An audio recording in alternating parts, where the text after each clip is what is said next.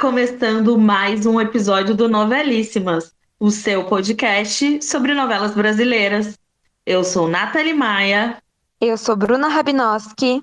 E no episódio de hoje, vamos entrar na ludicidade de Mar do Sertão, a nova novela das seis que está chegando nas nossas telinhas na TV Globo. Escrita por Mário Teixeira, a história promete encher o coração dos telespectadores. Quando fulora na seca, é sinal que a chuva chega no Mário Teixeira, para quem não lembra, ele foi coautor de novelas como Crave a Rosa e Ciranda de Pedra. E também foi autor de I Love Paraisópolis e autor solo de Liberdade, Liberdade e O Tempo Não Para, a novela dos congelados. Aposto que você vai lembrar. Agora se prepara para saber mais sobre o enredo, personagens e conferir o elenco contando sobre o que enche os corações dos seus personagens. Vem com a gente? Mas afinal, qual é o enredo do Mar de Sertão? Será que todo grande amor é capaz de resistir ao tempo e à distância? Em Mar de Sertão, a próxima novela das seis, obra escrita por Mário Teixeira, como falamos, e direção artística de Alan Fitterman, Candoca e Zé Paulino, vividos por Isadora Cruz e Sérgio Guizé, são completamente apaixonados um pelo outro, mas são separados por uma manobra do destino. Zé Paulino sofre um acidente e é dado como morto. Depois de 10 anos, quando ele retorna, Candoca já está casada com o seu grande rival, o Tertulinho, que é vivido pelo Renato Góes. E quem vai falar um pouquinho aí para vocês dessa história de amor principal são os nossos próprios protagonistas. Fala de que é muito amor, assim, de alma gêmea. Amor, um amor muito puro, um amor, assim, quase que de outras vidas. Eu acho que, que eles é, começam a novela no, no ápice da paixão, né, nas vésperas de, casamento. E são noivos muito apaixonados e acontece uma tragédia. E eu acho que é um amor que vai ser redescoberto desses 10 anos e, e, eu acho que a gente vai ver que nunca morreu e sempre teve ali, é, sem querer dar nenhum spoiler, mas eu acho que é um amor muito forte que ultrapassa qualquer qualquer coisa, é, qualquer tempo e, e eles têm essa conexão muito forte do filho porque quando acontece o um acidente, Candoca tá grávida de Zé Paulino, então eles têm um elo é, que é para sempre, que é o Manduca. Eu acho que é, ele quer que ela fique bem, assim, é, depois que ele vê o, presencia o casamento dos dois, ele vai embora para tipo, viva e deixa viver, assim. Eu penso nessa fase, assim, a grande virada do personagem, né? Porque eu pensei naquele livro Angústia, do Graciliano Ramos, que ele, enfim, o Graciliano escreveu na época que foi preso na ditadura Vargas e Angústia fala da, da falta de vontade de viver mesmo, de não ter um porquê, assim. E, e, e quando ele volta, eu acho que o que estava morto, é, a, a, falta de sentido na vida, eu acho que ele, ele, ele vai tentar ser importante para poder se segurar em alguma coisa, porque a vida dele toda era pautada em cima do relacionamento que ele tinha com Candoca. Mas, ao mesmo tempo, assim como no livro Angústia, eu acho que essa figura feminina assim, traz de novo frescor da vida para ele. É como se ele se apaixonasse de novo. Tem mais motivos para viver a partir desse, desse reencontro. Assim. É, eu acho que tem a primeira fase, que é uma fase super solar, inocente, apaixonada, e tem esse momento que, que eu acho que a partir daí o Zé Paulino é, como se ele tivesse é, realmente passado, que acontece com ele, ele tinha passado por uma, sei lá, tendo que reaprender a viver de novo, assim, depois do coma. Eu acho que o grande coma é o casamento entre Tentulinho e Candoca. Essa história se desenrola em Canta Pedra, um lugar que, segundo contam, já foi mar e virou sertão. Assim, a profecia de Antônio Conselheiro de que o sertão vai virar mar é uma esperança para os moradores da pequena cidade fictícia da trama.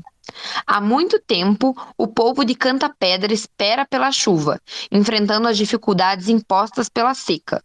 É nesse ambiente que a fábula contemporânea se passa, num pedaço que é físico, mas que também é parte essencial da personalidade de cada uma das figuras que compõem esse enredo. Vamos acompanhar, além do desenrolar do triângulo amoroso, a luta pelo poder, principalmente se for para ter o bem mais precioso da região, a água. Teremos ainda personagens como padre que promove a bondade e a fé na cidade, ainda que com muito humor, prefeito, delegado que pouco liga para o povo. E a história tem como pano de fundo um sertão colorido e solar, mas sem esquecer das mazelas mostradas na incansável luta de sua protagonista por justiça e igualdade, que nos leva ao encontro da beleza natural exuberante do Nordeste brasileiro. E agora, o próprio Alan, diretor da novela, fala um pouquinho sobre essa história escrita pelo Mário. É, o Mário escreveu uma história, como você disse mesmo, fabular, e a gente tem um grande desafio de tentar contar essa história dentro. A, a gente começa essa história de uma viagem, tentando retratar o sertão, e, e, durante uma viagem curta que a gente teve de duas semanas, a gente conseguiu lugares incríveis para tentar fazer essa cidade acontecer, que a Pedra existir. A gente foi para Lagoas, a gente foi para Piranhas, a gente foi para Vale do Catimbau, que eu acho que não apareceu ainda no audiovisual, em Pernambuco, e, e, e, conseguiu, dentro desse tempo, gravar uma sequência de cenas que vão até o capítulo 60, além dos estoques para a novela.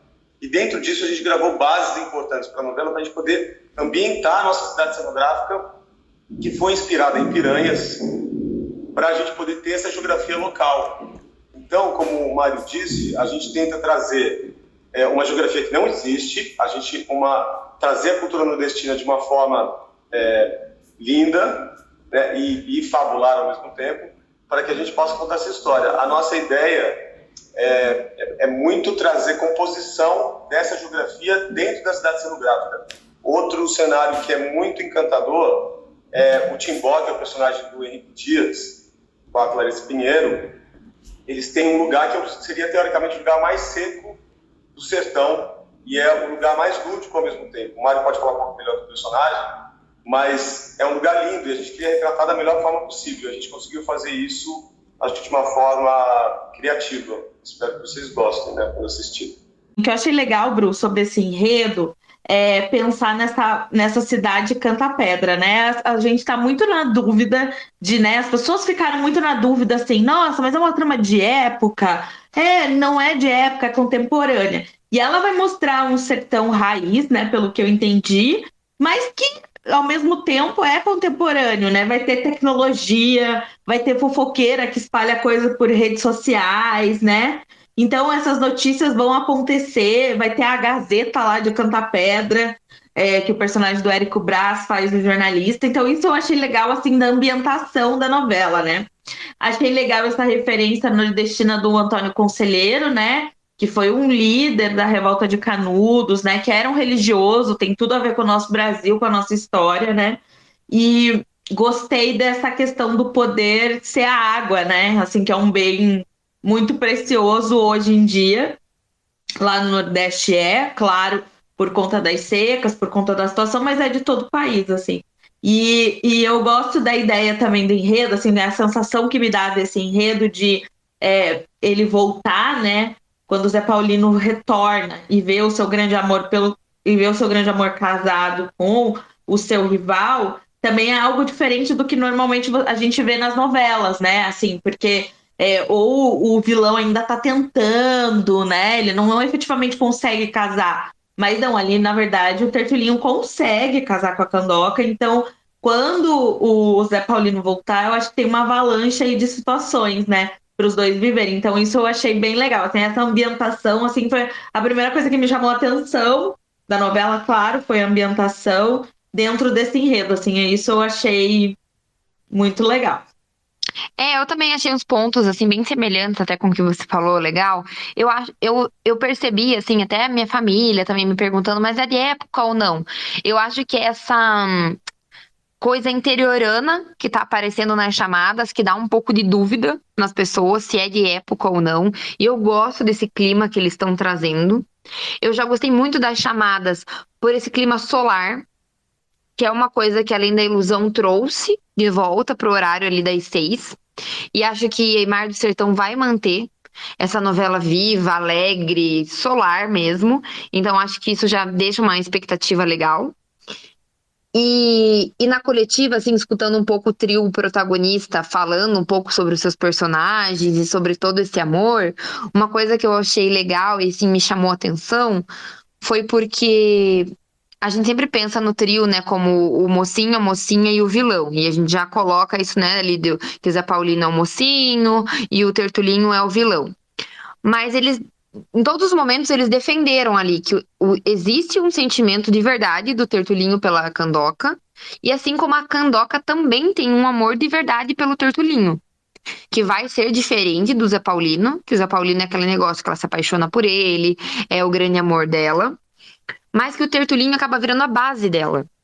Porque quando acontece tudo e ele é dado como morto, Zé Paulino, é o e vai acontecer outras coisas com ela, ela vai perder a mãe, muita vai ser uma sequência de acontecimentos, o Tertulinho vira a base dela.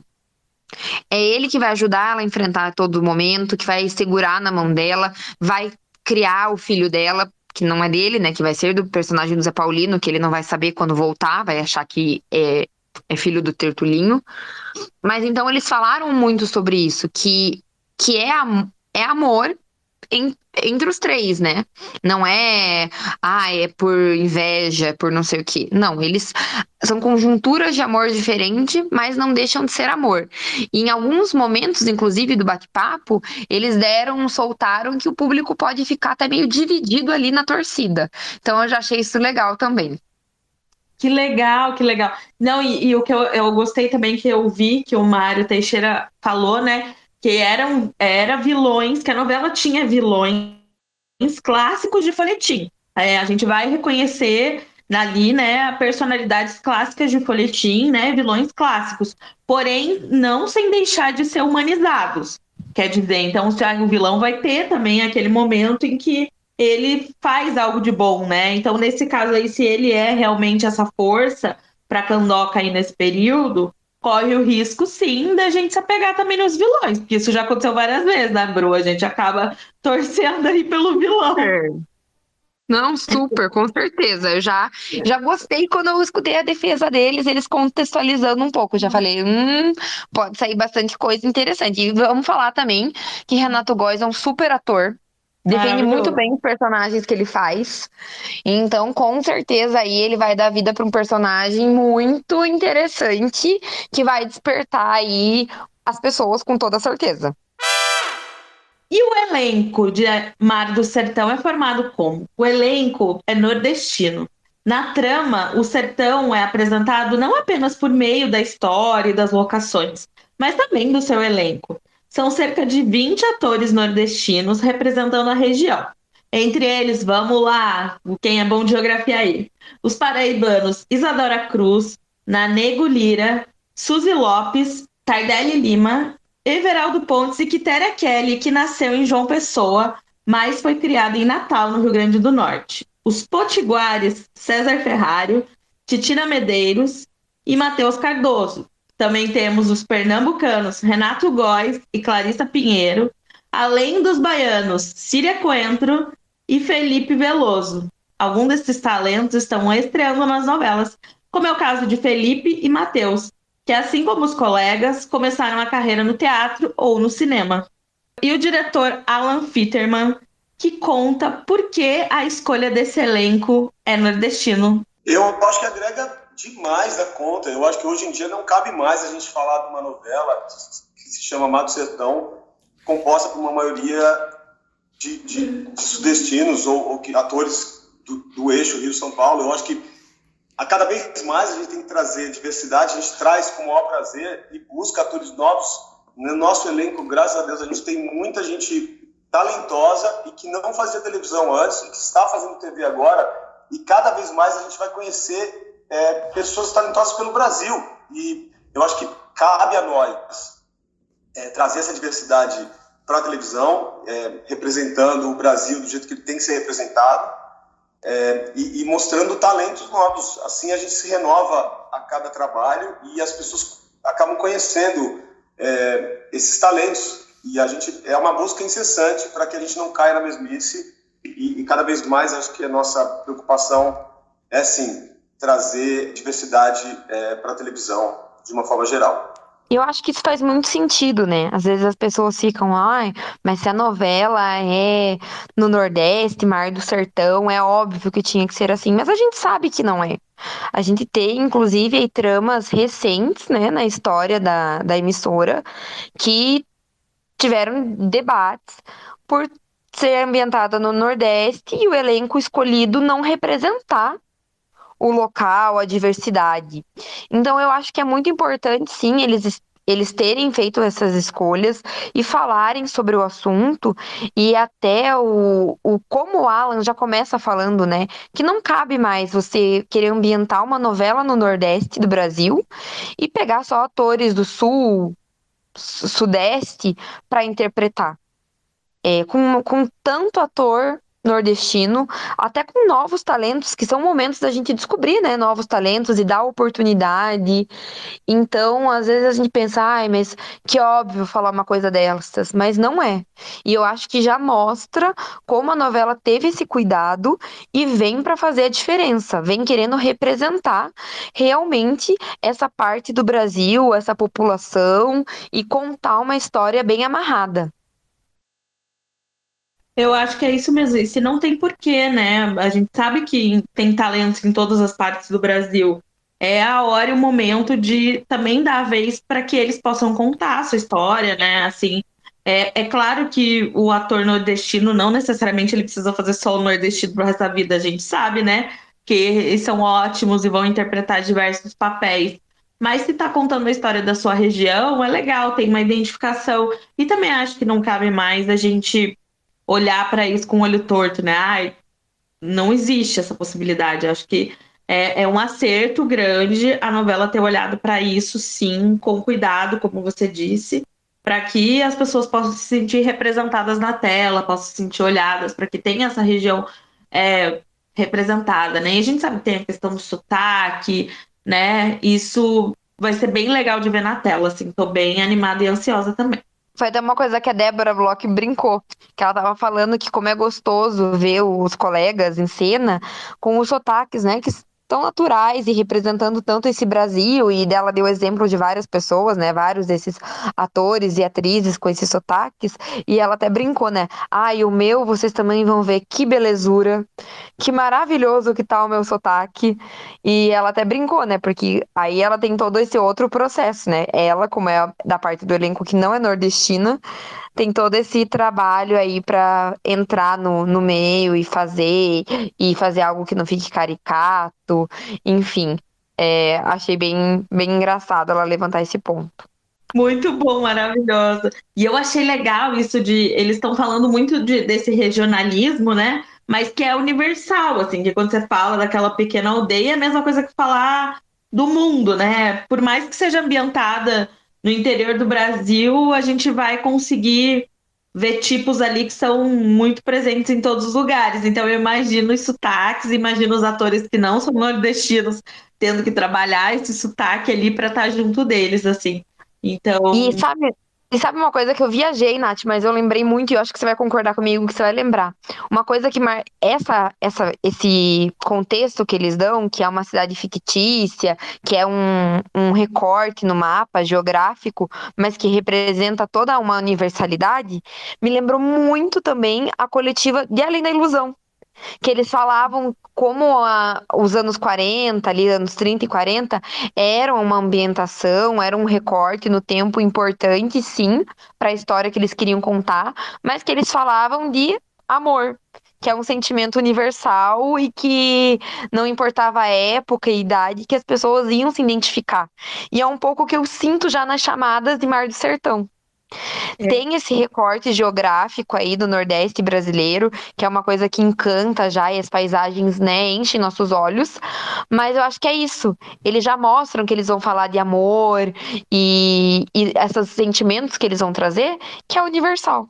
Perfeito, Bru. E uma boa história, ela pode ser contada de diversas maneiras, né? Ela sendo uma boa história. E eu, particularmente, eu gosto muito dessa coisa meio suspensa no tempo, assim, dessa coisa fábula, de que você não precisa ter tanta certeza. E eu acho que as novelas vão ser meio assim, principalmente no horário das seis, que você sabe que tem uma liberdade um pouquinho maior para fazer isso, né? No horário das sete também, mas aí precisa botar o pé um pouquinho mais no humor ali, enfim.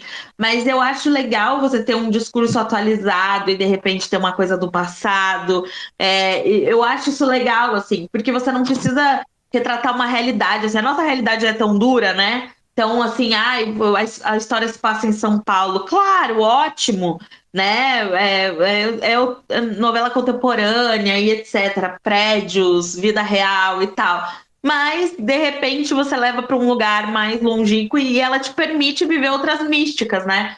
Pantanal é isso, a gente acaba, né, entre aspas, embarcando em várias histórias, em Sucuri, Sucuri Velho do Rio, e moça que vira onça, e mãe que vira onça, porque tá num lugar ali distante da gente, então é, e além da ilusão, tem isso também, né? Tem a questão da mágica, do Davi também fazer aquela mágica ali em qualquer tempo, é, da Dorinha ser meio à frente do tempo dela. Então eu acho que isso, isso é um ganho para a novela. Eu curto bastante também.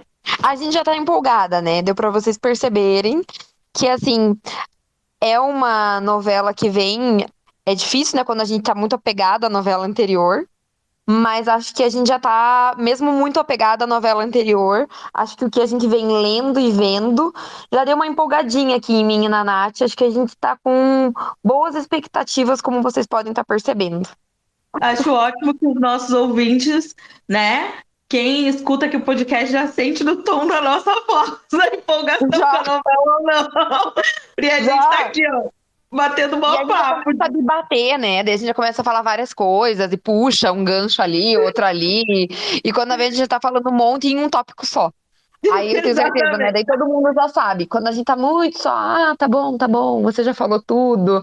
Aí agora vocês já percebem que a gente tá na expectativa pra Mar do Sertão. É isso aí. Mas agora é um outro tópico que já chamou muito atenção aí nas chamadas também, que é uma amizade e irmandade ali de milhões. Uma mistura de água, fogo, terra, será que dá certo? Ao que tudo indica sim pelo menos ao que defenderam as atrizes Isadora Cruz, Teresa Fonseca e Mariana Senna. Elas mesmo, a que formar ali ó, as irmãs, as amigas irmãs, as três espiãs demais, elas mesmo defendem como elas são diferentes, mas como elas se completam, como é uma relação de irmã mesmo, do tipo, ah, eu posso falar mal de você, mas não fale mal dela perto de mim e como elas vão se complementando e vão ser, e vão ser fundamentais na vida e na história uma das outras. É um organismo só e elas existem no mesmo espaço, mas são completamente diferentes. Eu acho que elas são opostas, a Candoca no meio. Eu acho que principalmente na relação entre a Lorena e a Labib, vocês vão ver o contraste absurdo de uma menina que é uma mais romântica, passada, e a outra que é da Pá Virada. E elas têm vários embates durante a novela de amor, mas elas pensam completamente diferentes. É como se uma fosse fogo e outra água ao mesmo tempo, e a Candoca terra que acolhe essas duas coisas muito bem. Então, eu acho que a relação das três é incrível. Eu acho que vai ser uma coisa que vai ter ritmo, que vai ter é, amor, que vai ter tristezas. Eu acho que é um, um, um porto seguro da novela, assim, a relação das três, que as pessoas vão poder olhar e se identificar de tipo tem esse tipo de amizade ou não, né? Mas está sendo muito ganho. Além do fato da gente se dar super bem, com a glória de Deus. Sim, é. com a glória de Deus. É, eu acho que as três, elas são, têm essa relação, né, de amigas, mas elas são muito irmãs, assim, elas são, tem, são três realidades diferentes, mas ao mesmo tempo parecidas, né, são três filhas únicas. No caso da Lorena, ela é criada pelo padre da cidade, então ela é uma filha única, barra órfã, barra a filha do padre, adotada. e Candoca, que tem a mãe, e ela Bíblia, que tem a, a, a né, a família assim, mais estruturada das três, mas elas se encontram muito nesse lugar do amor, assim, elas se dão suporte a todo momento, elas estão sempre se, se apoiando, elas se encaixam, exatamente. É, Labib sonhadora, Lorena da pá virada, é. Candoca. Eu, nossa, foi lindo isso. A terra, a terra que acolhe né, água e fogo, assim. É, eu acho que elas têm uma uma conexão assim que não, não, seriam amigas tipo naturalmente amigas mas elas só se então, não são amigas, né? São irmãs. Elas são irmãs. Eu acho que elas têm uma amizade de, de irmandade mesmo, assim. São as irmãs que elas não têm, né? Irmãos e irmãs que elas nunca, nunca tiveram e que são totalmente diferentes, é, mas, assim, se encontram nesse lugar do, da cumplicidade, da troca de afeto, de, de crescerem juntas, né? Eu acho que a gente viveu tanta coisa junta que a gente cresce juntas, vive é, esse, essas, essa passagem de 10 anos, né, da, da novela da primeira fase para a segunda, e a gente fica ainda mais amiga, cria mais intimidade. Então, acho que é uma, uma relação simbiótica, assim, das três, né? Que, que não tem uma que é melhor que a outra, não tem uma que é mais frágil que a outra. Eu acho que. E todas se defendem. As três, é, elas podem, como é, eu acho que o Alan estava falando, elas podem estar tá sempre dando uma patada na outra e, e criticando a outra, mas se alguém falar delas. Vou dar na cara dela, não admite. As outras duas vão que ninguém fale mal é, de nenhuma das três, mas elas podem se matar entre si. E, e, eu acho que a gente sabe, né, como se alfinetar e assim, sabe os pontos fracos de cada uma e sabe também a, a é, como é, lidar, né, como, como cuidar. Então eu acho que, que a gente tem assim uma, uma intuição assim de como como jogar em cena entre as três. E acho que é isso, né? Acho que a gente gosta de ver a amizade assim em novela. Acho que tem vários casos aí de trio que dá muito certo e promete. E acho que esse é um desses casos, assim. Acho que elas vão ter uma importância muito grande, uma na vida da outra né, elas se completam muito e, e, essa rede de apoio que elas formam uma com as outras. E é muito legal, né? Acho que, que novela e cada vez mais a gente gosta de ver esse, esses núcleos, não só, né, o amor ali entre o amor romântico, né? A gente gosta de ver esses outros tipos de amor. É numa família que a gente tem identificação, que lembra a nossa, que lembra do vizinho. E as amizades vão muito nesse, nessa linha também. A gente gosta de ver aquele trio que a gente lembra de uma trio de amigos que a gente tinha na escola, na faculdade, ou que a gente ainda carrega na vida. E eu acho tão legal quando a gente consegue comprar essa amizade e, tipo, poxa, que legal, e queria, e tenho. E acho que é isso que a gente vai conseguir enxergar na amizade das três. Eu achei legal, né, que cada uma ali tem uma tem uma personalidade, né? Tem uma busca, tem aqui que quer casar a todo custo, quer achar o marido rico, que ela diz que de pobre já basta ela, né? Então, achei aquilo, os perfis tão diferentes, enfim. E uma coisa que eu, que eu achei bonita e que eu acho que tem um pouco a ver com essa presença da mulher também nesse ambiente aí, é, de Mar do Sertão, foi que o Renato Góes falou que a Candoca era muito a síntese da mulher nordestina atual, assim, né? Porque ela quer estudar, quer estar no mercado de trabalho, ela, ela é uma mulher assim que qualquer mulher nordestina poderia se espelhar e qualquer mulher do Brasil. Então, acho que essas três amigas também acabam representando um pouco disso, assim, né? Dessa questão do empoderamento feminino, né? De estar tá ali, né? De de estarem empoderadas ali pelo seu destino, pelo que elas querem, pelo que elas desejam, e ao mesmo tempo se apoiando, porque né, cresceram juntas, porque é, causam ali na cidade por onde andam, porque curtem a juventude juntas, assim. Então acho que esse também é um pé na contemporaneidade que a novela tem, né?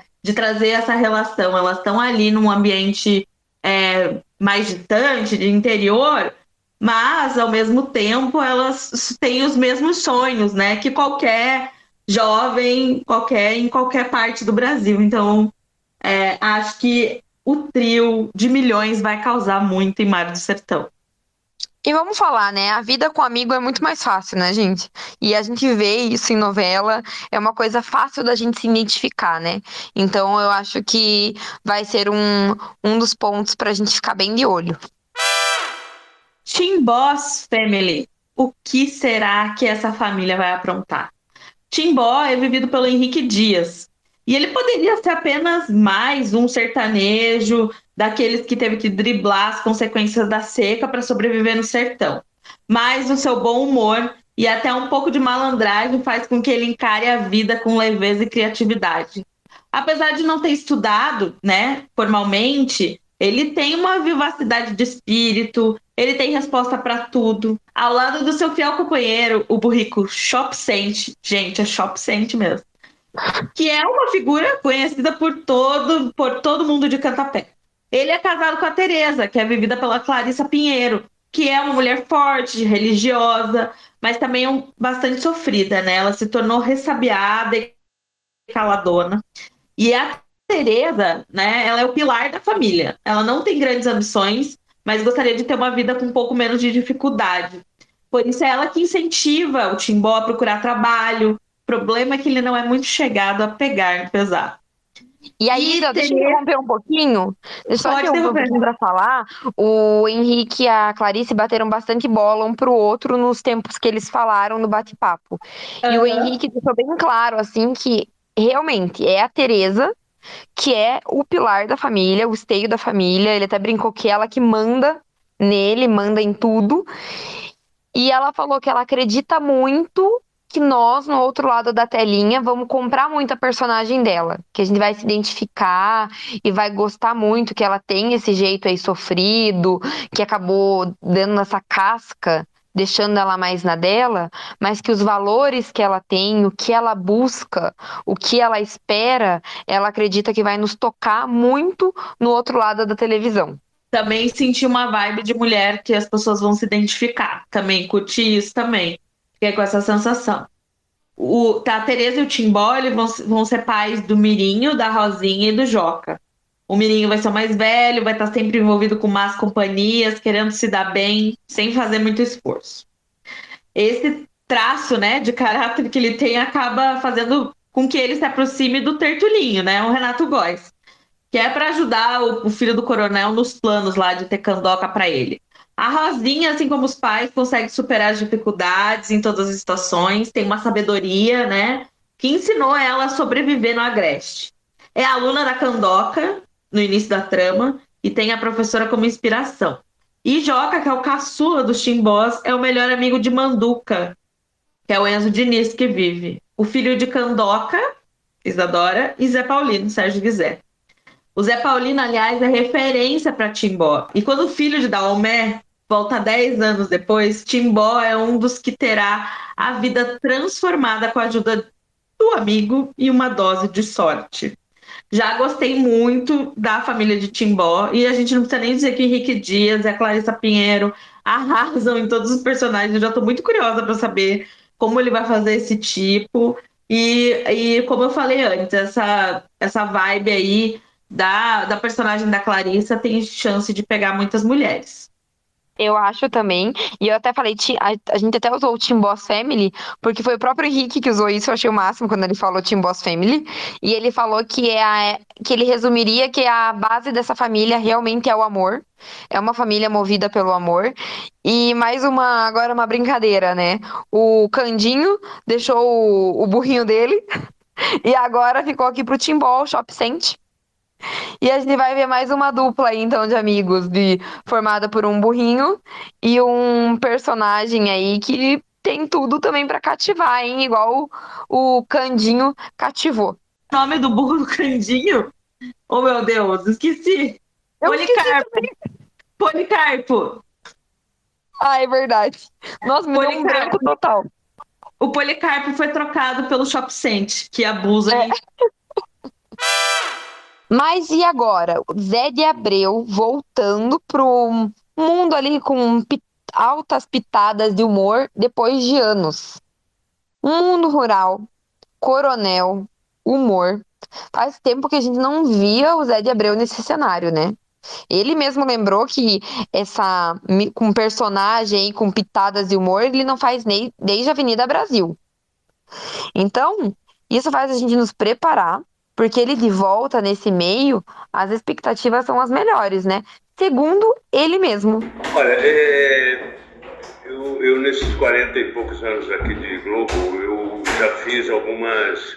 É, a Indomada, Tieta, embora tenha sido um papel menor, é, Porto dos Milagres, já entrei nesse universo é, sertanejo nordestino com pitadas de comédia. É, Eu, quando li a sinopse, quando o Alan, meu Alan, mandou a sinopse, eu fiquei muito impressionado com a qualidade da escrita do nosso querido autor. Ele escreve muito bem, não é à toa que ele tem um, um prêmio Jabuti, um romance A Linha Negra, se eu não me engano. Bem, é, a, a- a sinopse me encantou, e aí comecei a ler os capítulos e tal.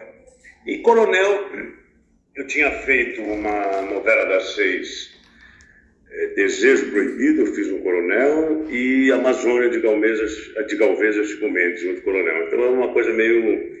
é um universo já conhecido. É o- o que mais me encanta nessa, nessa novela é uma coisa meio recorrente em novelas, não só aqui da Globo, que é essa coisa de você criar uma cidade que não existe, um, um geográfico que não existe. Isso aconteceu no Bem Amado, aconteceu em Rock Santeiro, e de novo em Domado e tal. E, e trazer essa realidade tão é, pequena de uma cidadezinha para o universal, né? Quando você junta lá o delegado, o prefeito, o, o coronel, a- o vaqueiro, você está falando do universo, dentro de uma cidadezinha pequena, que esse nome Canta Pedra, para mim, tem um significado, nem sei se o autor pensou nisso, mas pedra cantada é uma coisa que você diz que ia acontecer e aconteceu, né? Eu já cantei essa pedra, né? Eu já cantei essa bola. Me disseram que pedra cantada também é a coisa da tómbola, da loto, né? Cantei 22, já foi uma pedra cantada e tal. Mas essa, essa coisa do universo, de criar um universo que não existe, quase fabular, né? Não é aquele universo de Selva de Pedra, do Agnaldo, nem da Indomada, que sai da lógica, mas não tem aquele realismo que a gente espera. Eu tenho acompanhado, a a partir das, das, das chamadas, eu tenho acompanhado o Twitter com a tag Marco Sertão, e você vê que as pessoas estão completamente. Ninguém tem ideia do que vai ser essa novela. Quer dizer, as pessoas falam de coisas assim que não, não faz o menor sentido. Já estou vendo o Tertulinho encher a cara de uísque e ir para vaquejada. Não existe isso na. É outra realidade completamente. É uma realidade criada, é uma realidade fantasiosa. Isso, isso, me, isso me inspira muito, porque é, é- é a impressão que você está fazendo uma obra de arte dentro de uma obra de arte. Essa coisa de você criar uma realidade que não existe e convence o povo de que ela é real. E me lembra muito, gente, me lembra muito aqueles novelões de Dias Gomes, de, de Agnaldo Silva, esse universo que é tão brasileiro, tão rico, que dá tanto prazer para nós, quando representamos, quanto para o espectador que assiste. E eu acho muito legal ver o Zé de Abreu muito empolgado em fazer a novela, em estar nesse elenco, estar nessa novela. E realmente ele voltar a fazer um personagem. A gente é acostumado, né? Acho que os- esses últimos personagens que ele fez, com esse toque refinado ali em Um Lugar ao Sol, né? Que ele era todo estudado, elitizado. Então eu acho que é legal ele vindo aí depois de anos em um personagem muito diferente do que ele estava fazendo, né? Ele volta aí para essa ambientação do rural, sendo um coronel, é ele que vai ter esse poder da água, né? Que a água, que é o poder da, da cidade. E, e eu gosto de ver o Zé de Abreu com essas pitadas de humor. Eu acho que ele vai bem. Então eu acho que vai tem tudo para ser um personagem marcante na carreira dele. E Mais eu, um, né? Mais um, né? E eu sempre eu amei o Zé de Abreu mega empolgado. E eu sempre acho maravilhoso quando eu vejo um veterano empolgado, né? Porque eles fazem isso anos, são tantas novelas, e quando, meu Deus, eles olham o texto e, e têm vontade de fazer, poxa vida. É porque aquilo pegou o coração deles, né? E essa parceria com a Débora Bloch, eu tô esperando as melhores coisas, porque a Débora também tem tudo para ser um personagem que vai chamar Ela tá tudo, né? É, não tem eu coisa ruim com Débora Bloch, nunca achei. pra falar dela, né? A gente é muito suspeita, porque assim, o que, que ela não faz que ela não arrasa? E eu vi que eles estão em uma sintonia muito boa, ela o Zé de Abreu e o Renato Góes, que vai ser o filho, né? Eles estavam no bate-papo o tempo todo jogando a bola um pro outro. Aí, de repente, eles falavam como se fossem os próprios personagens. Ela chamando ali de meu filho, Renato Góes. O Zé de Abreu também se referindo a ela como esposa. E aí eles começavam a rir. E aí falavam encantados de estarem fazendo uma família, estarem juntos. E isso com certeza reflete, né? A gente sente quando tem essa energia, essa vibe positiva, isso chega no telespectador. Então, acho que isso faz a gente ficar também muito curioso para ver essa família. A gente já sabe que a Débora vai ser uma mãe ali que passa muito a mão na cabeça do filho, que o filho é tudo para ela. Ele vai ser é bem mimado, né? Bem mimado. Super mimado pela mãe. Então, vamos ver, mas acho que vai ser uma família aí que promete bastante na trama. É, aí eu, assim, eu sou muito suspeita também. A Débora aparece, eu acho ela incrível em tudo que ela aparece. Então, assim, realmente tenho grandes expectativas aí por todo esse núcleo de, de Mar do Sertão. E é um, faz um, já tinha um tempo que a Débora estava longe das novelas, né? Ela estava aí fazendo mais séries, alguns outros projetos, mas de novela já tinha um tempo. E é maravilhoso ter Débora Bloch de novo nas novelas, né? Então, mais um ponto positivo. E Mar do Sertão é uma novela de encher o coração. E aí a gente já falou bastante da história da novela, mas e sentimento? Por aqui nos chamou a atenção de imediato que nas chamadas a frase uma história de amor para encher os corações. Então a curiosidade era alta em saber o que, que encherá os nossos corações e o que enche os corações dos personagens. A minha pergunta é: as chamadas vêm mostrando todo esse ar de fábula da novela, onde a gente vem conhecendo um pouco mais os personagens e a história, e vem falando muito sobre uma história de amor de encher o coração. Então eu queria saber o que enche o coração dos personagens de vocês e o que, que vocês acham que vão encher o nosso coração aqui do outro lado das telinhas. E a primeira que já quis responder foi a Isadora Cruz falando um pouco sobre a Candoca. Ela, eu acho que Candoca entende que ela tem o poder, ela tem um poder de transformar a, realidade das pessoas, o, o poder de ajudar é, tanta pedra e o poder da sua voz como mulher.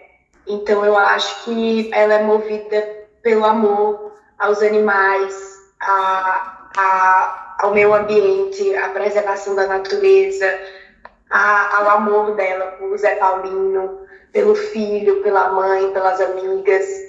E quem também marcou presença foi a Clarissa Pinheiro, que viverá a Tereza. Eu acho que a Teresa também entrando nessa coisa do amor, eu acho que a Teresa ela vai trazer muito o que enche o coração dela. Eu vejo muito o cuidar, o, o querer bem ao próximo.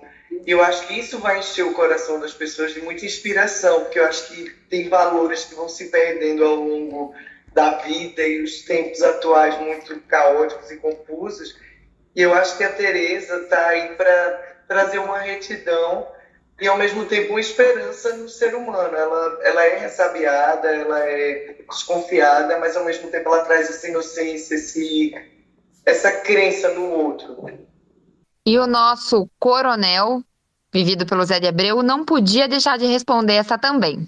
Vai na fazenda, o que manda o amor é o dinheiro, é o poder, e é o amor, é o poder e o dinheiro que provém da água. Né? O coronel é o único dono de água, E para ele não tem nada de negócio de amor. O amor na vida de, de, de coronel, eu acho que começa como uma descoberta desse sim, né, Zé Paulino, que é criado na fazenda Palmeiral, desde que se conhece por gente. Já elogiamos tanto ela aqui nesse episódio, né? Que se não tivesse Débora Bloch, eu nem vinha. Então, com vocês, Deodora. Eu acho que o que enche o coração de Deodora é o filho Tertulinho, que é muito perfeitinho, é uma beleza de menino, muito mimado pela mãe. E tem nada esse negócio, viu? De dela estragar. Né? Ele é uma maravilha, esse menino. E o que enche, o que está me enchendo o meu coração, Débora, nessa novela, eu, além dessa história, que é, que, é, que é uma história bem legal da gente contar, porque eu acho que tem uma brasilidade né, nessa história e nesses personagens é, muito gostosa e muito legal de assistir. É, não à toa eu acho que o Pantanal está fazendo sucesso, porque eu acho que a gente gosta, o Brasil gosta de ver o Brasil legal, né? o Brasil, Brasil bonito, o Brasil de gente legal, apesar de Teodora ser uma pessoa muito legal, não. Ela tem, ela, o que enche o coração dela, além do filho, é poder, é dinheiro, que também é uma coisa né, muito brasileira, que estamos assistindo, infelizmente, no, no Brasil há muito tempo, né, que está na nossa raiz, né, coronelismo, né, ela é casada com um coronel, com um cara que é dono da água, né, que tem poder na cidade. Mas, enfim, eu estava falando sobre o que está enchendo meu coração nessa novela, além da gente estar, tá, assim, contando uma história no sertão, que é um lugar muito especial. Eu não fui nessa viagem, mas eu fiz alguns trabalhos, meus últimos trabalhos foi Justiça e Onde Nascem os Fortes, que a gente foi para lá filmar em, em Pernambuco, foi filmar no Paraíba, fez no Sertãozão, lá no no Lajeado de Pai Mateus, e é um lugar muito, muito especial, né? De uma cultura muito forte, de pessoas muito fortes e, e muito legais, né? E é, é, é, é muito bom a gente estar tá mostrando esse lado do Brasil.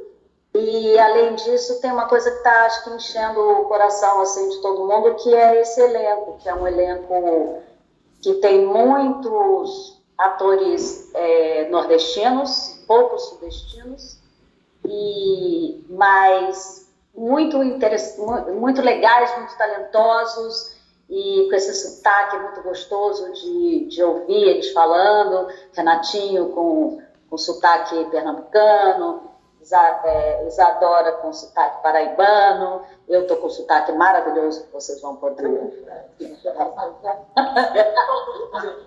Você consegue poder Sotaque peruano, Eu faço, faço um sotaque maravilhoso, vocês vão poder identificar quando virem a novela. E, enfim, eu acho que é, um, que é uma coisa que é especial, assim, tem alguns trabalhos que são especiais. Se você está numa turma especial, num elenco especial, numa equipe, assim, que é um, a gente não sabe por que, que aquilo aconteceu, uma química que acontece que é prazerosa quando acontece. E por mais que a gente já imagine a resposta do Tertulinho, Renato Góes vai defender o que, que enche o coração do personagem dele. Enche o coração do Tertulinho, com certeza, é a candoca. Tudo que esse homem faz de bom é pela candoca. Tudo que ele melhora nele. E mamãe, mamãe, mamãe, tem ninguém ainda. Depois de mamãe, é claro. Mamãe, ninguém fazer esse espaço. Mas, de fato, o, o que enlouquece e é, é, o coração desse, desse rapaz, com, com toda a educação que ele recebeu da mãe, mais ou menos do pai, é a Candoca, é essa mulher que aparece na vida dele e que faz ele cometer todos os grandes erros, mas principalmente todas as mudanças. Com toda a bola de neve que, que, ele, se, que ele se mete, ele é um cara que vive por uma paixão, uma paixão à primeira vista, uma paixão avassaladora. E eu espero que, que ele não desista. E Zé Paulino vai se lascar na minha mão. E não é só o Tertulinho. O seu rival na novela também marcou presença. Zé Paulino, vivido pelo Sérgio Guizé. Zé Paulino é um amor incondicional que ele sente por Candoca. Assim, né? tipo, ele vai embora por 10 anos é, para tentar se recuperar desse baque que é ela casando com o Tertulinho. E e, e, ele volta e ele continua sendo atravessado por esse amor. E acho que, independentemente do que ela for fazer ou com quem ela for ficar, ele vai continuar amando ela. E para nossa honra, mais que honra, porque a gente não teve nem roupa para esse momento, para esse minuto, o autor a mente brilhante por trás do texto, Mário Teixeira fez questão de não ficar de fora e responder a nossa pergunta. Posso falar o que enche meu coração? Porque eu gostei muito dessa pergunta. Geralmente as perguntas são feitas para mim, são perguntas muito racionais, que exigem respostas racionais, né, para o diretor e para o autor. Então, o que enche meu coração são as entrelinhas do meu texto, que foram preenchidas por, por essas pessoas, pelo elenco, que além de, de, de veteranos que estão trabalhando como se fosse um primeiro papel na vida, tem também as revelações, os talentos que estão começando, o trabalho da produção que botou essa novela de pé, que conseguiu gravar no sertão, a direção do Alan, que traduz em imagens o que eu escrevi. Eu acho que isso é o que enche meu coração, é o trabalho de todo mundo. Eu fico muito orgulhoso de, de já fico orgulhoso de ter feito essa novela, antes mesmo que ela tenha ido ao ar, né? pelo que ela significa nesse sentido de amor, de companheirismo. E isso está se revelando no que eu tenho visto, né? Eu já tive chance de, de, assistir ao primeiro bloco da novela, os seis primeiros capítulos na, na ilha de edição com Alan, e a novela está incrível. A novela é um, um, sopro de esperança no Brasil de hoje. Conta, fala de um Brasil não como ele é, nem como ele deveria ser, mas como ele poderia ser então as pessoas vão se identificar muito com isso, porque é a realização do sonho das pessoas, como o dos meus também. Mário Teixeira, a gente quer você aqui, hein? Se você estiver ouvindo esse podcast, não esquece. A gente tem várias perguntas que não são racionais para fazer, que acho que você ia gostar de responder. Fica a dica, hein? Fica a dica. Eu acho que o que é legal essa chamada aí de encher o coração, eu acho que a gente vem sentindo ela no, no que a gente está vendo antes da novela começar. Eu tava, tava, tava, até falando com uma amiga que nem é muito de novela, assim, mas ela já estava sendo impactada pelas chamadas. E ela também, ela falou, nossa, mas o que eu vi me tocou, assim, eu gostei muito do que eu vi. E eu acho que é isso, acho que ela já vem cumprindo com esse slogan aí que ela acaba usando de encher o coração. E eu acho que é muito legal a gente escutar, né, os atores aí por trás dos personagens falando um pouco. Eu acho que tanta coisa que saiu, né, tanto de de que, de, o que enche o coração do personagem ser o próprio amor, ser a fé num futuro melhor, né? Apesar de todas as dificuldades, é, trajetórias. Aí tem outros personagens ali que falam que o que enche o coração do seu personagem é sim a ambição, é o poder, é o amor desmedido pelo filho. Então acho que a gente consegue ver um pouco de tudo, um pouco de esse misto de sentimento que vai trazer essa pluralidade de personagens e tipos que tem de tudo pra gente ser conquistado, pra gente gostar de odiar, e tudo que uma boa novela a gente espera de uma boa novela. Mas acho que o que, o que é bacana é que a novela nem começou, mas essas pitadas que a gente vem vendo e lendo já dão essa preenchida no coração, e o que mostra que eles estão no caminho, porque o que eles estão divulgando, né, plantando essa coisa de estar preenchido, tá acontecendo como a gente sempre fala aqui, né, Bru? Não adianta a novela ter o melhor recurso gráfico possível, né? Ou história com pessoas, né? É, viajando no tempo, sei lá, qualquer coisa maluca, se ela não tiver emoção. É basicamente isso, assim. As pessoas se garram na frente da televisão, se apegam à história quando ela tem emoção. É, e eu acho que Mar do Sertão já passou isso ali nas chamadas. Não foi algo só que a gente achou bonito a estética, a direção do Alan, que, pelo amor de Deus, eu sou fã, acho maravilhoso. Alan, se você quiser vir com o Mário Teixeira aqui, por favor, também. não vou ter nem roupa para esse dia. Mas pra dizer que a gente amou o que ele já fez enquanto Mais Vida Melhor, que acho que tem um pouco mais a marca dele, assim. Eu assisti muitos capítulos de Quanto Mais Vida Melhor só por conta da direção mesmo, assim, porque era sempre muito bom, entregava muito. É, mas não é só isso, não é só estética, não é só direção, acho que tem emoção, tem. A história já chegou, assim, na gente nesse meio tempo, já deu para causar uma expectativa, assim, já deu para ter esse olhar de vontade de assistir. Então, assim, não adianta muito a novela ter a melhor estética, a melhor história, os melhores atores, se não tiver a emoção. E acho que Mário Sertão vem trazendo isso pra gente. E acho que agora, né, pra gente encerrar e pensando um pouco, né, o que esperar da novela e expectativas, a gente acabou falando muito ao longo dessa, desse bate-papo aqui sobre ela, mas eu acho que para deixar bem frisado, bem claro, acho que a expectativa é muito boa. Acho que estou esperando coisas muito legais dessa novela. Acho que estou esperando uma novela que realmente toque o coração das pessoas, uma novela que traga esse essa alegria, que traga reflexão, que traga personagens que nos cativem. Acho que é esse o caminho. E, e eu acho que foi muito legal, assim, sentir. sentir que é, foi muito espontâneo, todos falando da felicidade que eles estão em contar essa história em, assim, o próprio Alan falou que ele tava, o que estava enchendo o coração dele era poder contar essa história e fazer parte desse trabalho. O Zé de Abreu rasgou muito elogio pro texto do Mário. E pensa, né? Quantas novelas o Zé de Abreu já não fez? O Helder até brincou, porque perguntaram para ele: ah, mas uma vez você deu uma entrevista dizendo que nunca quis fazer novela e ele brincou que ele achava que ele não tinha capacidade técnica para isso, mas que o Alan é muito sedutor e seduziu ele e ele resolveu embarcar na novela. Então, assim, de ver que muito tá um ligado com o outro e todos muito felizes com o que eles vêm gravando e prontos para mostrar para nós e o que vai gerar identificação e a frase que o Mário fala, né, que a novela para ele é um sopro de esperança no Brasil de hoje, não num Brasil como ele é e do que e como ele foi, mas sim de um Brasil que poderia ser.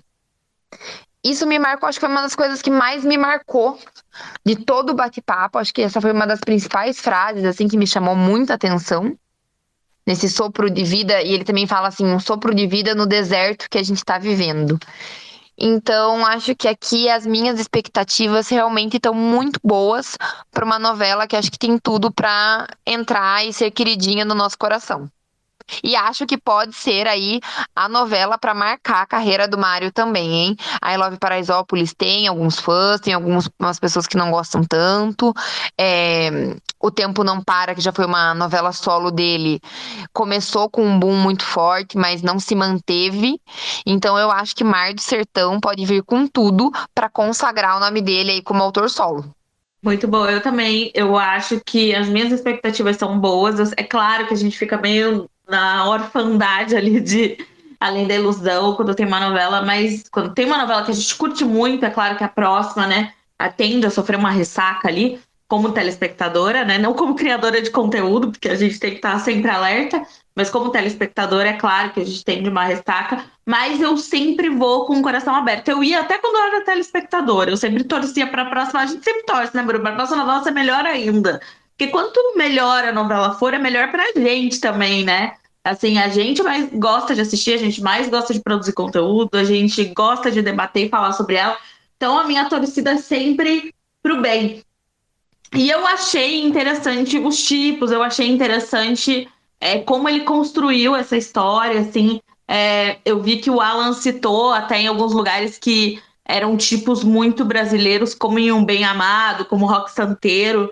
São novelas antigas que marcaram uma geração, né? Então, quando você pensa que ele está falando assim de criação de tipos que lembram Rock Santeiro ou Bem Amado, eu acho que é, a gente já vai com uma certa expectativa para que seja uma novela linda de acompanhar. E vamos cobrir muito mais do sertão para todos vocês. Vocês fiquem atentos, porque estamos ligadinhas na próxima novela das seis. E acho que é isso. O episódio de hoje fica por aqui. A gente espera que vocês tenham gostado de embarcar mais na história do Mar do Sertão com a gente. Como a Nath falou, vamos comentar muito ainda sobre essa obra, então nos acompanhem aí no arroba novelíssimas, que com certeza vai sair muito conteúdo para vocês. E até a próxima! Tchau!